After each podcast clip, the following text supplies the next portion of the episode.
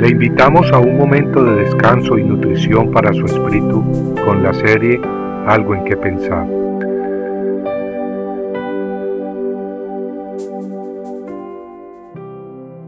Y mirándole Jehová le dijo, Ve con esta tu fuerza y salvarás a Israel de la mano de los madianitas. ¿No te envío yo? Jueces 6:14 los enemigos estaban oprimiendo al pueblo de Dios, el cual tenía que esconderse en cuevas y cavernas. Cuando Israel angustiado clamó a Jehová, él se compadeció de su pueblo. El ángel de Jehová se le apareció entonces a Gedeón, a quien comisionó para salvar a Israel de sus enemigos. Gedeón reconoció su pequeñez para llevar a cabo tal misión, pero Dios le dijo, Ciertamente yo estaré contigo y derrotarás a los madianitas como a un solo hombre.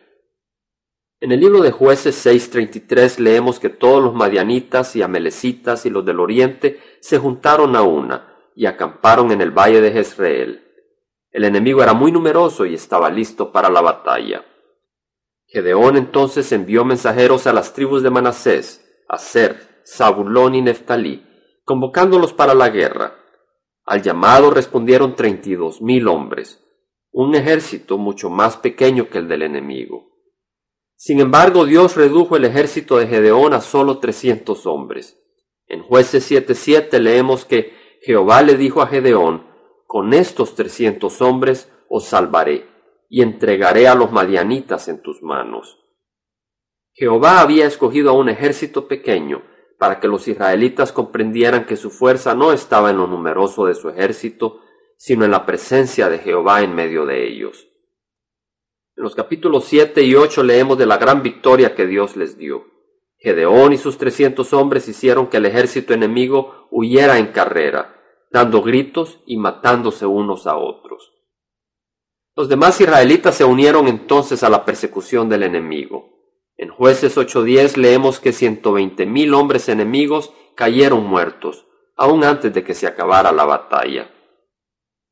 Hermanos, así como Gedeón y sus trescientos hombres fueron escogidos por Dios para luchar contra el enemigo que oprimía a Israel, así Dios nos llama hoy a la batalla contra el enemigo de su pueblo. Y es que el enemigo está constantemente atacando y presionando al cuerpo de Cristo, luchando contra su iglesia.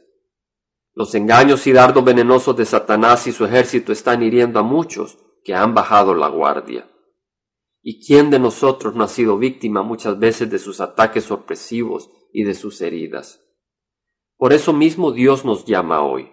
Nos llama para que nos reunamos en nuestras iglesias y en nuestras casas para librar la batalla, para orar por nuestras congregaciones y para orar unos por otros. Necesitamos orar para sacar las envidias, las amarguras y el orgullo de en medio de nosotros. Necesitamos orar por nuestros pastores, ancianos y maestros, y no se diga por nuestras familias y amigos. Necesitamos orar unos por otros para no caer en tentación.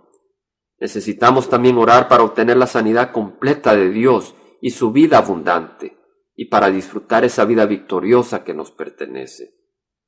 Pero amigo, no nos desanimemos si no son muchos los que aceptan el llamado. Al igual que Gedeón y su pequeño grupo, si Dios está en medio de nosotros, haremos que el enemigo salga huyendo en carrera y dando gritos.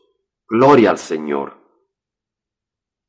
Compartiendo algo en que pensar, estuvo con ustedes Jaime Simán. Si usted desea bajar esta meditación, lo puede hacer visitando la página web del Verbo para Latinoamérica en www.elvela.com. Y el Vela se deletrea E L, B de verdad, E, L, A, donde también encontrará otros materiales de edificación para su vida. Puede también escribirnos al Vela Pio Box 1002 Orange, California 92856, Estados Unidos. Dios le bendiga.